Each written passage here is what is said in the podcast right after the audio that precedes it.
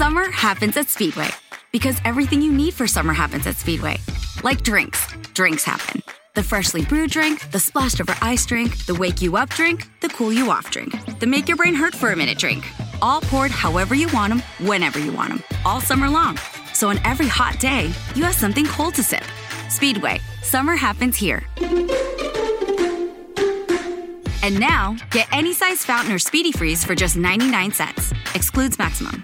Te preocupas por tu familia, entonces ¿por qué darles solo huevos ordinarios cuando pueden disfrutar de lo mejor? Egglands Best, los únicos huevos con ese delicioso sabor fresco de granja, además de la mejor nutrición como 6 veces más vitamina D, 10 veces más vitamina E y 25% menos de grasa saturada, además de muchos otros nutrientes importantes. Así que ¿por qué no darles los mejores huevos? Porque la manera en que cuidas a tu familia no tiene nada de ordinario, solo Egglands Best. Mejor sabor, mejor nutrición, mejores huevos.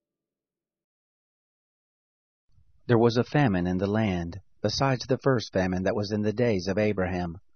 Isaac went to Abimelech king of the Philistines to Gerar. The Lord appeared to him and said, Don't go down into Egypt. Dwell in the land which I will tell you of. Sojourn in this land, and I will be with you, and will bless you. For to you and to your seed I will give all these lands, and I will establish the oath which I swore to Abraham your father. I will multiply your seed as the stars of the sky, and will give to your seed all these lands. In your seed will all the nations of the earth be blessed, because Abraham obeyed my voice, and kept my charge, my commandments, my statutes, and my laws. Isaac lived in Gerar. The men of the place asked him about his wife.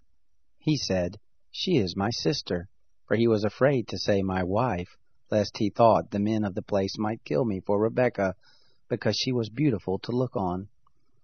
It happened, when he had been there for a long time, that Abimelech king of the Philistines looked out a window, and saw, and behold, Isaac was caressing Rebekah his wife.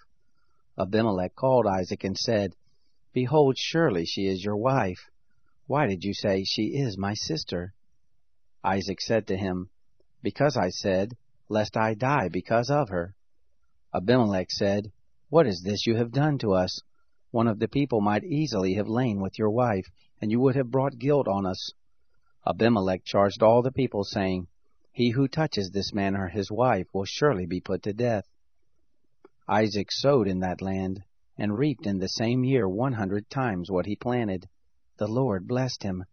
The man grew great, and grew more and more, until he became very great. He had possessions of flocks, possessions of herds, and a great household. The Philistines envied him. Now all the wells which his father's servant had dug in the days of Abraham his father, the Philistines had stopped and filled with earth. Abimelech said to Isaac, Go from us, for you are much mightier than we.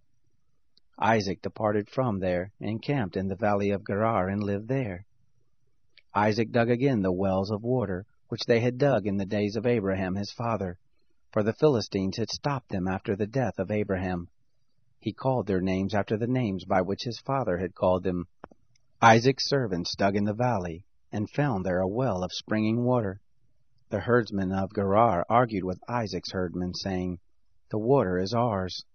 He called the name of the well Esek, because they contended with him. They dug another well, and they argued over that also. He called the name of it Sitnah. He left that place and dug another well. They didn't argue over that one. He called it Rehoboth. He said, For now the Lord has made room for us, and we will be fruitful in the land. He went up from there to Beersheba. The Lord appeared to him the same night and said, I am the God of Abraham your father. Don't be afraid, for I am with you, and will bless you, and multiply your seed for my servant Abraham's sake. He built an altar there, and called on the name of the Lord, and pitched his tent there. There Isaac's servants dug a well. Then Abimelech went to him from Gerar, and Ahuzzath his friend, and Phicol the captain of his host. Isaac said to them, Why have you come to me, since you hate me, and have sent me away from you? They said, We saw plainly that the Lord was with you. We said, Let there now be an oath between us, even between us and you, and let us make a covenant with you, that you will do us no harm, as we have not touched you, and as we have done to you nothing but good, and have sent you away in peace. You are now the blessed of the Lord. He made them a feast, and they ate and drank. They rose up sometime in the morning and swore to one another. Isaac sent them away, and they departed from him in peace. It happened the same day that Isaac's servants came and told him concerning the well which they had dug, and said to him, We have found water. He called it Sheba.